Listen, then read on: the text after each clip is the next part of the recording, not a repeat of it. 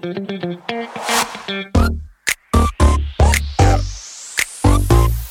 it.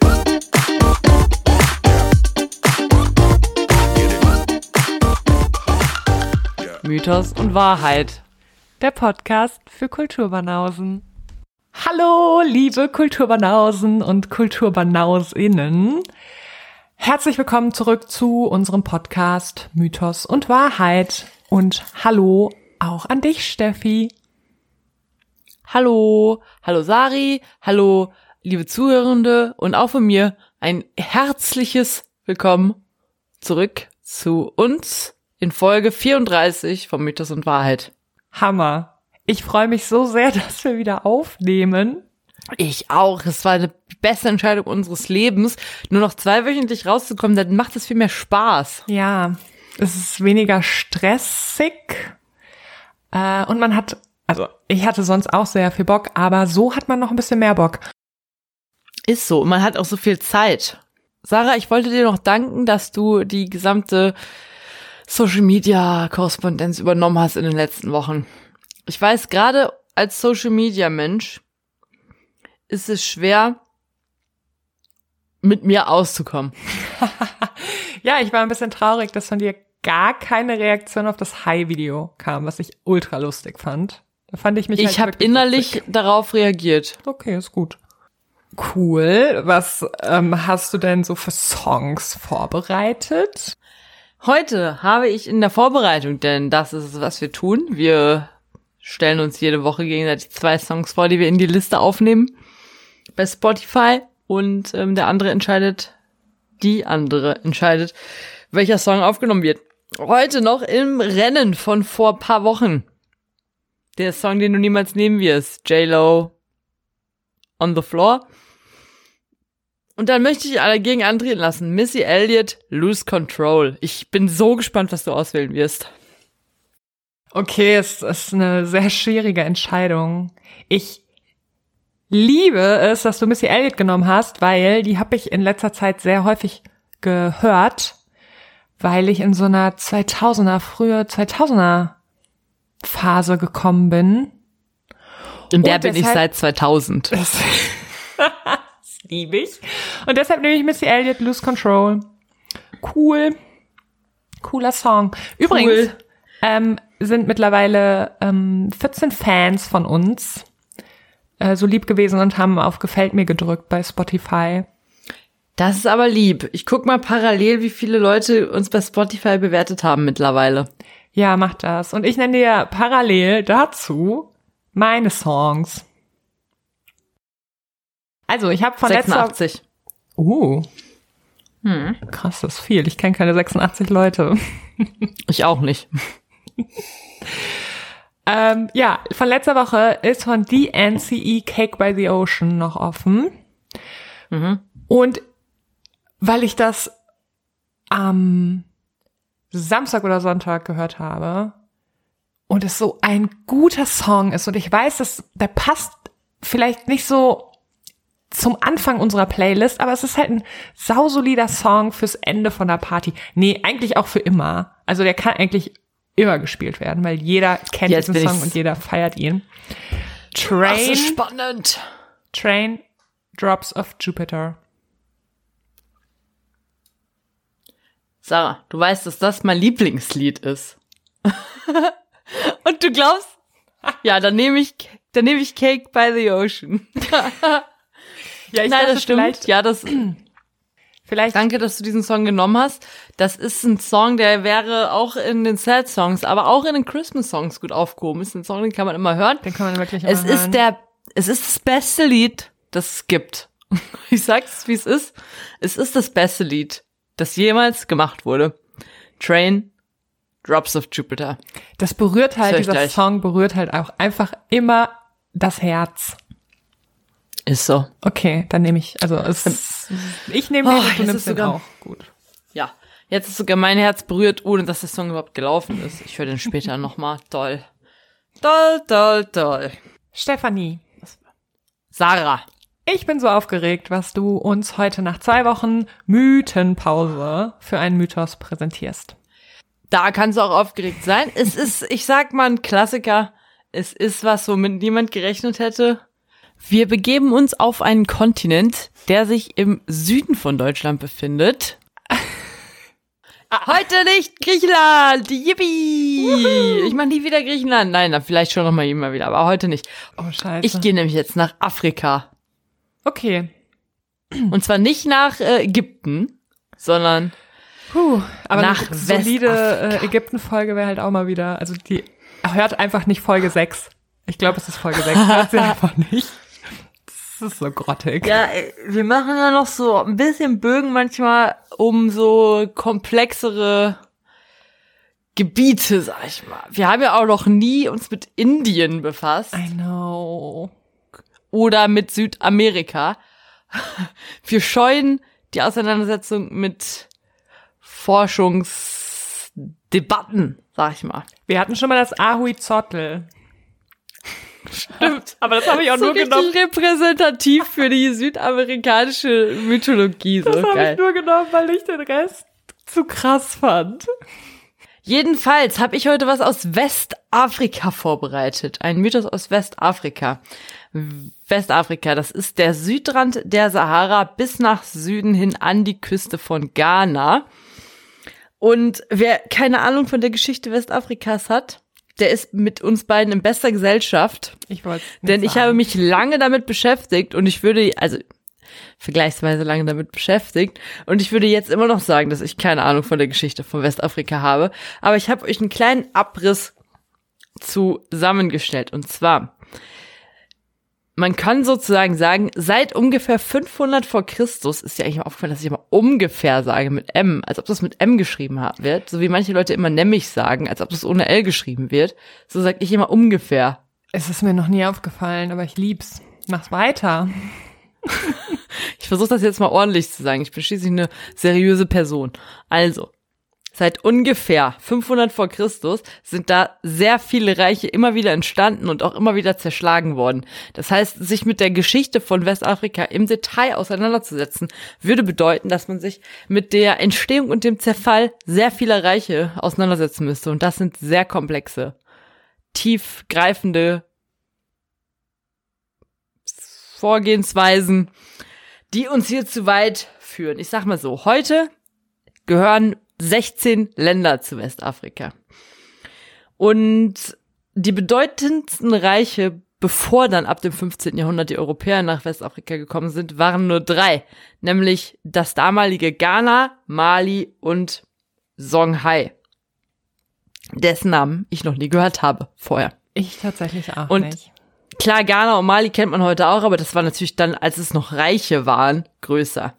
Dann geht im 15. Jahrhundert äh, leider die Kolonisation los und es ist jedenfalls geht ab dem 15. Jahrhundert der Sklavenhandel los und zwar getrieben zu der Zeit vor allen Dingen natürlich von den üblichen Verdächtigen Briten, Deutschen, Franzosen und Niederländern sowie Portugiesen, aber auch Schweden und Dänen, weil die hat man immer so lieb, da sagt man immer, oh, die haben so ein tolles, so ein tolles Sozialsystem da oben, aber auch die waren nicht unbeteiligt an der Kolonisation.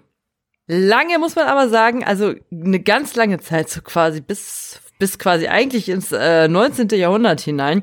Äh, man hat auch ganz lange Westafrika das Grab des weißen Mannes genannt, weil gerade ab dem 15. bis zum 18. Jahrhundert 25 bis teilweise 75 Prozent aller Neuankömmlinge noch im ersten Jahr nach ihrer Ankunft gestorben sind.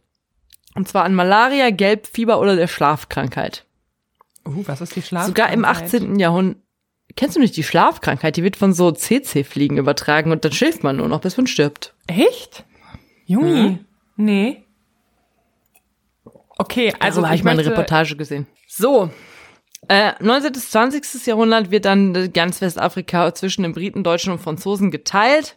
Und erst ab den 1960er Jahren, das muss man sich halt auch mal klar machen. Ich meine, ja, das ist jetzt 80 Jahre her, aber theoretisch, unsere Eltern sind halt in den 1960er Jahren geboren. Also so lange ist jetzt auch noch nicht her. Erst seitdem gibt's da eigentlich eine Unabhängigkeitsbewegung.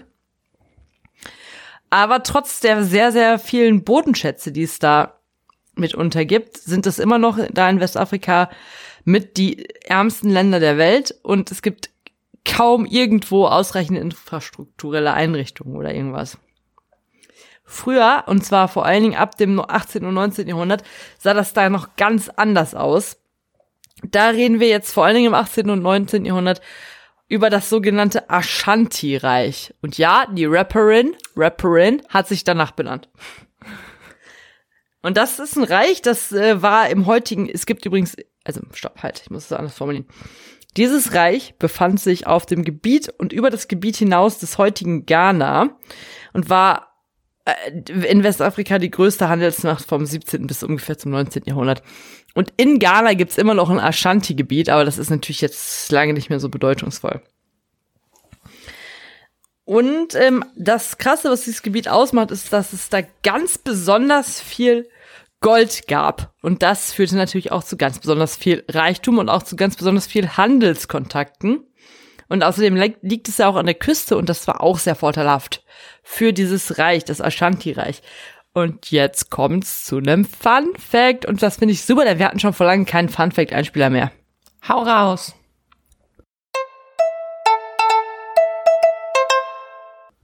Im 16. Jahrhundert zum Beispiel stammt noch 10% des gesamten Weltbedarfs an Gold aus dem Ashanti-Reich. Da wurde allerdings lange nicht alles Gold exportiert, weil es die Tradition wollte, dass Teile des Goldes als Schatz gehortet wurden in jedem Dorf. Und dieser Schatz musste jeweils von der ältesten Frau im Dorf beaufsichtigt werden. Lieb Das fand ich erst cool. Dann Oh. kam aber Oh no. der Sidefact dazu, dass der älteste Mann im Dorf das Geld verteilen darf und bestimmen darf, ob man zum Beispiel jemandem was zur Hochzeit gibt und sowas. Schade, aber gut. Ja, es gibt sehr viel über die Geschichte natürlich. Man kann sich's vorstellen des Ashanti-Reichs und auch die hatten auch eine ganz krasse Staatsstruktur, sehr sehr dezidiert zu erzählen. Aber das machen wir natürlich nicht. Heute soll's ja um Mythologie gehen, wie immer. Und heute erzähle ich euch den Mythos von Anansi. Anansi ist ein sogenannter Trickster. Das sind äh, so oft ganz oft Mischwesen aus Menschen und Tieren, die sich halt teilweise auch Menschen, die sich in Tiere verwandeln können, die nur Quatsch machen. Und die gibt's quasi in fast jeder Mythologie. Also wir haben auch schon ein paar getroffen, zum Beispiel in der Mythologie der Inuit gab's diesen Rabenmann, das war auch ein Trickster. Oder Loki zum Beispiel aus der nordischen Mythologie ist auch ein Trickster. Und so einer ist auch Anansi. Anansi ist ein Spinnenmann und Sohn des Himmelgottes Nyame. Anansi hat Aufgabengebiete. Zum Beispiel bringt er den Regen, wenn Brände gelöscht werden müssen. Auch nur dann. Okay. Und passt nett. bei Hochwasser auf, wann Schluss sein muss mit dem Hochwasser. Ich hab direkt Außerdem hat er Frage. die- Sorry. Ja, Wenn du sagst, es ist ein Spinnenmann, hat der dann acht Beine? wenn er sich in eine Spinne verwandelt, schon. Ach so, okay. Ja. Das ist eklig. Okay. Äh, außerdem hat er die Sonne und den Mond gemacht und damit auch Tag und Nacht erfunden. Und sowas mag ich. Das ist wirklich lieb. Mm, Übrigens wird er auch sehr stark in der Popkultur aufgegriffen. Zum Beispiel bei American Gods kommt er vor. Das habe ich aber nie gesehen. Du? Ich auch nicht. Ja, ich habe es auch nicht gelesen. Na gut. Vielleicht kennt's einer. Und bei Supernatural taucht er in vielen Folgen wohl auf. Habe ich auch nicht. Ich habe es auch nie gesehen. Zu viel Angst. Angeblich soll man das super toll finden, wenn man auch ein großer Fan von Buffy the Vampire Slayer ist, wie ich. Ich bin der größte Fan von Buffy the Vampire Slayer, den es jemals auf diesem Planeten gab. Aber äh, Supernatural habe ich nie geguckt und zwar aus folgendem Grund. Ich fand Dean bei Gilmore Girls doof. Ich fand ihn auch doof. Ich finde aber eigentlich ähm, sieht der sehr attraktiv aus. Und ja, ich mache das jetzt nur vom Aussehen abhängig, ob ich Serien schaue oder nicht. Echt, findest du, dass der attraktiv aussieht? Äh, attraktiver als bei Gilmore Girls auf jeden Fall. Ich habe auch mal in zwei Folgen reingeguckt, aber Jungi, ich kann es nicht alleine schauen. Viel jung. Ja. So, und in den Spider-Man-Comics kommt er auch vor. Und wir alle wissen, dass ich eine sehr spezielle Beziehung zu Spider-Man habe. Tatsächlich hat dieser Mythos eine sehr weite Verbreitung gefunden, das was auch wegen des Sklavenhandels äh, so war, weil natürlich äh, der dadurch nach Nordamerika gelangt ist und auch in die Karibik. Und so gibt es in der Karibik tatsächlich ganz viele verschiedene Varianten dieses Anansi-Mythos. Cool. Vor allen Dingen auf Jamaika und Aruba. Uh. Anansi ist wirklich die berühmteste Mythenfigur des äh, westafrikanischen, der westafrikanischen Mythologie-Sphäre und hat super viele Geschichten, die sich um ihn ranken. Ich erzähle aber heute nur eine von ihm. Und zwar, ich würde sagen, die wichtigste Geschichte aller Geschichten. Die handelt nämlich davon, wie überhaupt Geschichten an sich in die Welt gekommen sind. Denn früher gab es einfach keine Geschichten. Überhaupt nicht. Auf der ganzen Welt gab es keine Geschichten, weil jede einzelne Geschichte dem Himmelsgott Nyame, wir haben seinen Namen gerade schon gehört, denn ist ja auch der Vater von Anansi, und dem gehörte jede Geschichte und er hatte absolut alles vor, aber nicht diese Geschichten mit irgendjemandem zu teilen. Hm. Anansi aber weiß davon, dass ihm alle Geschichten gehören und hatte eines Tages den Plan, Nyame seine Geschichten einfach abzukaufen. Also ging er zu ihm und machte ihm ein Angebot.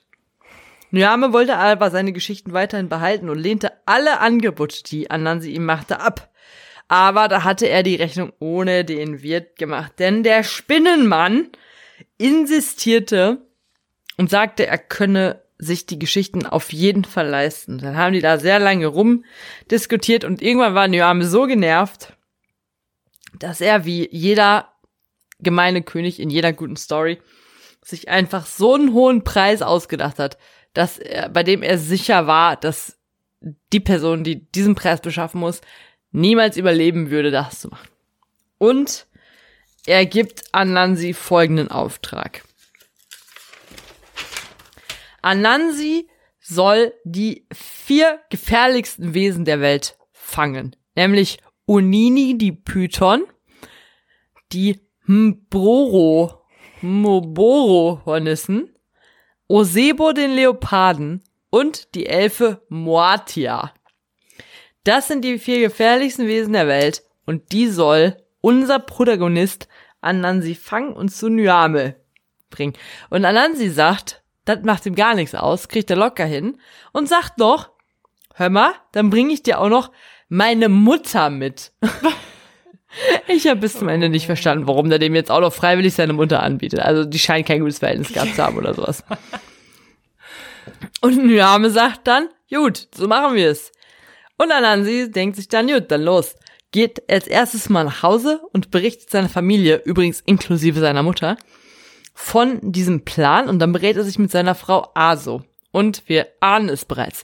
Die heimliche Heldin dieser Geschichte ist seine Frau Aso. Oh, geil. Denn die ist sehr, sehr schlau, viel schlauer auch als Anansi, und erklärt ihm bereits den Plan, wie er die Python Onini fangen könne. Anansi hält sich komplett an den Plan, sucht einen Palmenast aus dem Dschungel und geht zu dem Fluss, an dem Onini angeblich leben soll. Hier gibt er dann vor, mit sich selbst über einen Streit mit seiner Frau zu reden, also ein Selbstgespräch zu haben, in dem es äh, um den Streit mit seiner Frau ging. Und um in diesem Streit mit seiner Frau soll es angeblich um Oninis, also die Länge der Python gegangen sein. Und es stellt sich halt die, im Verlauf dieses Selbstgesprächs heraus, dass es in diesem fiktiven Streit darum ging, dass Anansi gesagt hat, die Schlange Onini ist niemals so lang wie ein Palmenast. Und seine Frau Aso soll dann gesagt haben, doch, Onini ist 100 pro länger als ein Palmenast. Darüber redet er halt mit sich selbst. Und Onini, die Python, hört das und kommt dann natürlich hervor, fühlt sich herausgefordert und will Anansi sofort beweisen, dass sie natürlich viel länger ist als der Ast einer Palme. Und dann sagt An Anansi, ja gut, hier, ich habe zufällig einen Palmenast dabei, dann äh, erstreck dich doch mal über den. Und das macht die Schlange und in der Sekunde, in der sie in ihrer gesamten Länge über diesem Palmenast ausgestreckt ist, fesselt Anansi sie an, am oberen und am unteren Ende ganz flott mit Seilen. Und dann ist sie auf diesem Stock gefangen und Anansi bringt sie zu Nyame. Eins. Smarte Frau. Tat eins ich äh, glaube, also erledigt. ich habe gerade ein bisschen Angst, dass du dir das wieder ausgedacht hast. Hä, nee, Anansi ist doch äh, jetzt der Mann. So äh, ausgefuchst bin ich nicht. so, wenn jemand zu mir gesagt hätte, wie fängt man eine Schlange, da hätte ich mir irgendwann ausgedacht mit so einer Flöte und so einem Korb und so. Oh, okay. Keine Ahnung, wie würde man denn eine Schlange fangen? Nee, da wäre ich nicht drauf gekommen. Also so ausgefuchst bin ich nicht. Wenn ich mir wieder was ausgedacht habe, merkst du das nicht. Ich bin so Ja. gespannt. Anansi geht also zurück nach Hause zu seiner Frau und lässt sich dann von ihr erklären, wie er die nächste Tat vollbringen kann. Ich finde übrigens, hier sind crazy Parallelen zu Herakles. Naja. Jedenfalls geht es in der zweiten Tat ja um die, den Fang der Hornissen.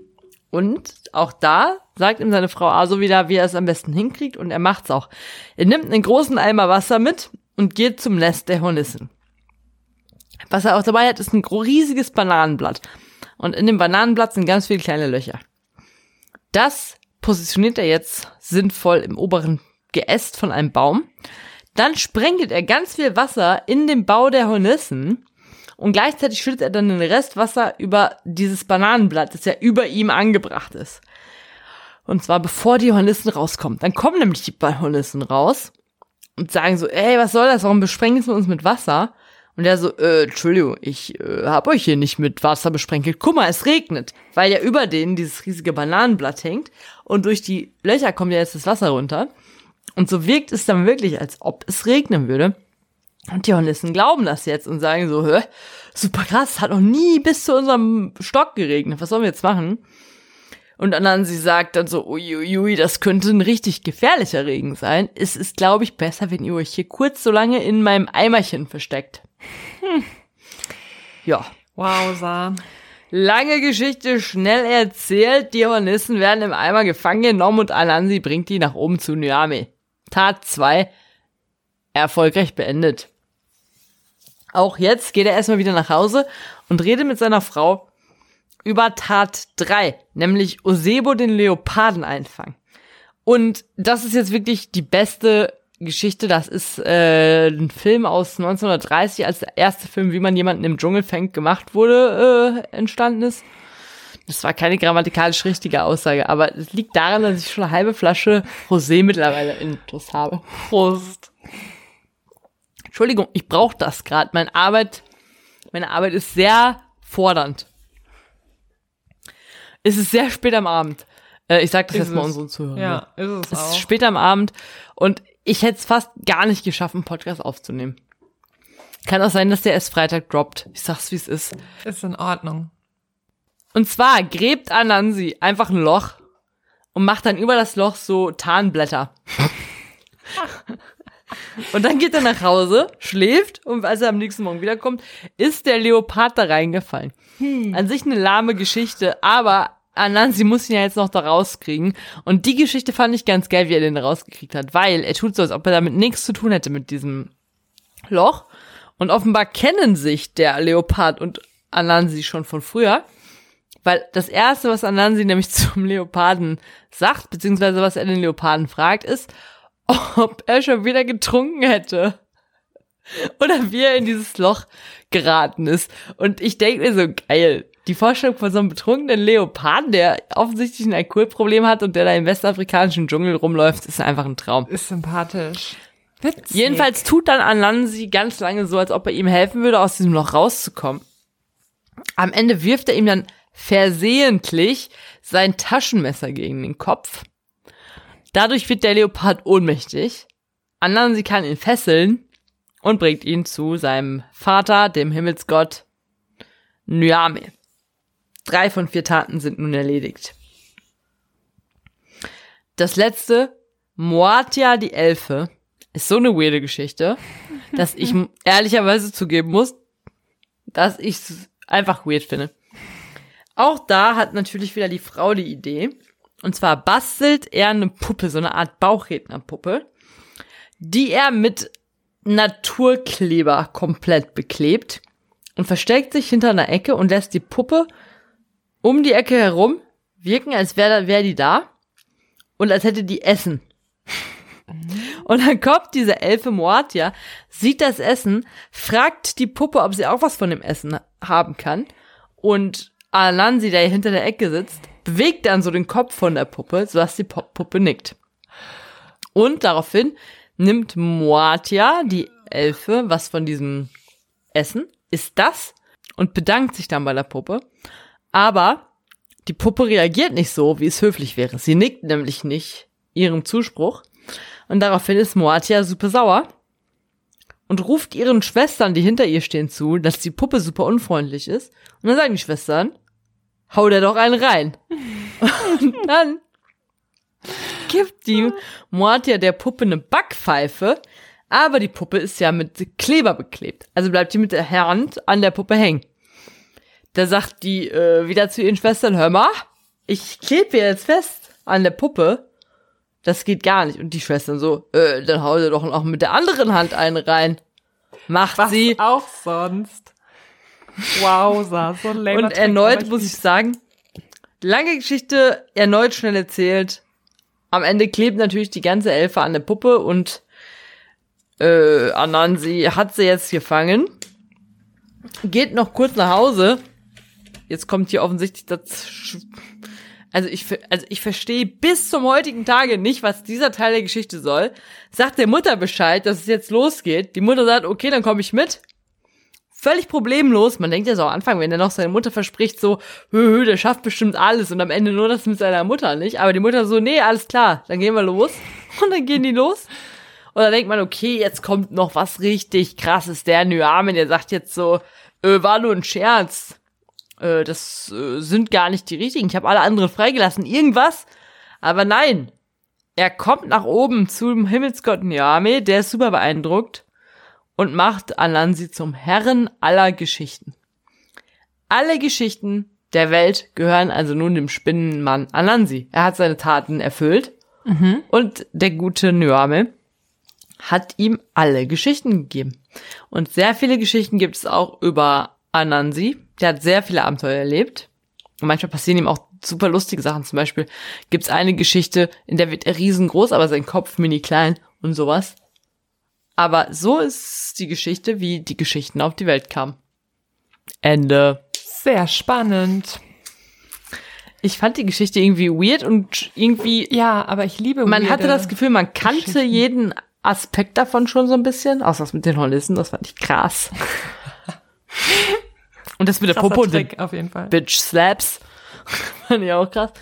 Aber, ähm, Nee, also ich habe Ja. noch nie was davon gehört. ich auch nicht. Und habe jetzt noch mal eine Frage zu diesem, Mhm. also wann hat er denn jetzt die Gestalt der Spinne angenommen? Und das tut ja nichts zur Sache für die Geschichte eigentlich. Ja, der hat zwischendurch ab und zu mal seine Gestalt gewandelt. Also äh, zum Beispiel in Gestalt der Spinne hat er mit dem Panther erst gesprochen. Ah, Es gibt keinen Panther. Leoparden. okay. Ja gut. Aber das hat jetzt mit der Story an sich nichts zu tun, dass er ein Spinnenmann ist. Aber er ist halt ein Spinnenmann. Aber es ist ein geiler Fact und äh, sowas Ja. wollen wir haben. Mhm. Cool, dass du dahin gereist bist mit uns. Weißt du, wer sich nicht in eine Spinne verwandeln kann? Ah, mega. Ich hatte gerade keinen Einfall, wie wir das überleiten, aber diese Überleitung gefällt mir sehr gut. Ich weiß nicht, wer sich nicht in eine Spinne verwandeln kann. Sag es mir. Der Bachelor.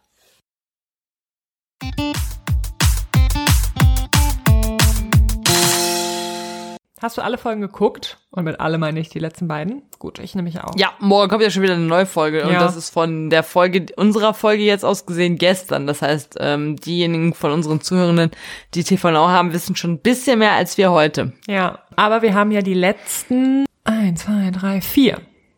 Die letzten vier Frauen. Sad. Ja. Und es ist ganz Halt, unerwartet. stopp. Drei. Wir haben noch drei. Stimmt. Es sind die Blonden, wie ich es von Anfang an gesagt habe. Ich find's cool, dass die Anna dabei ist, weil die mag ich.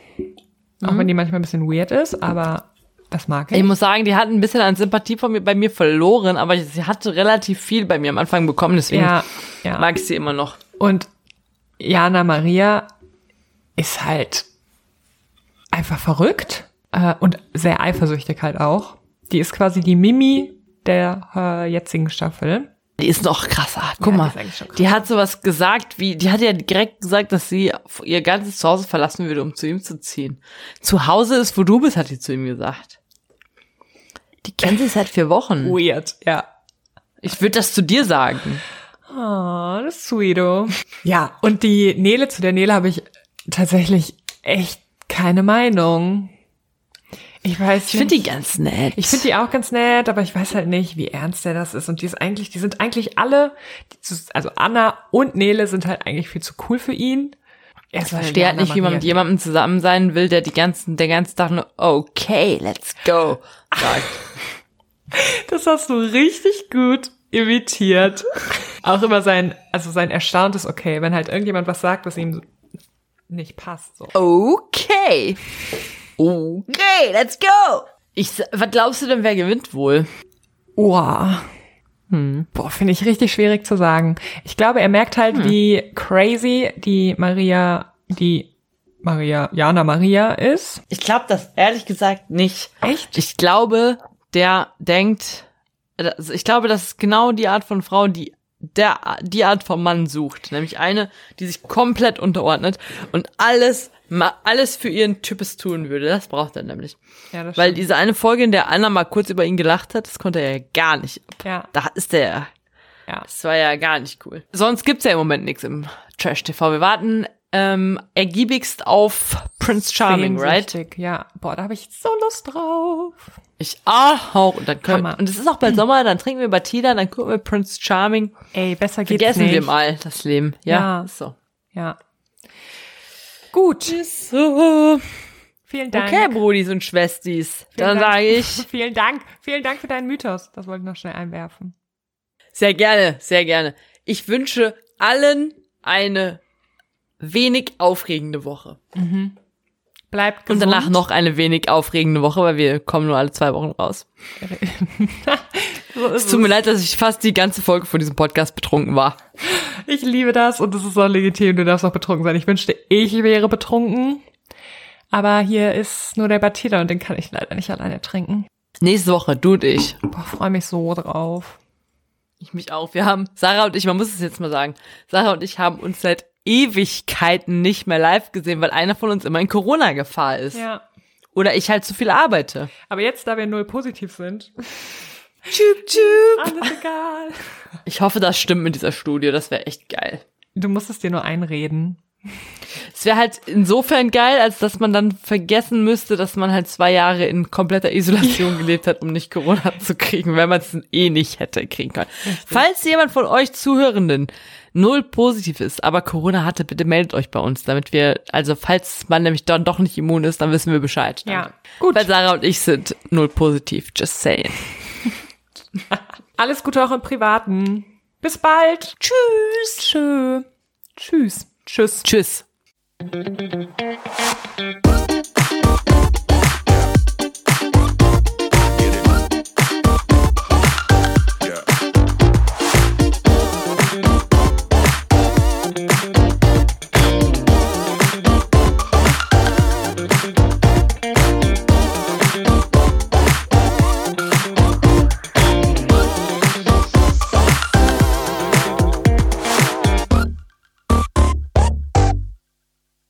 Schatz, ich bin neu verliebt. Was? Da drüben. Das ist er. Aber das ist ein Auto. Ja, eben. Mit ihm habe ich alles richtig gemacht. Wunschauto einfach kaufen, verkaufen oder leasen. Bei Autoscout24. Alles richtig gemacht.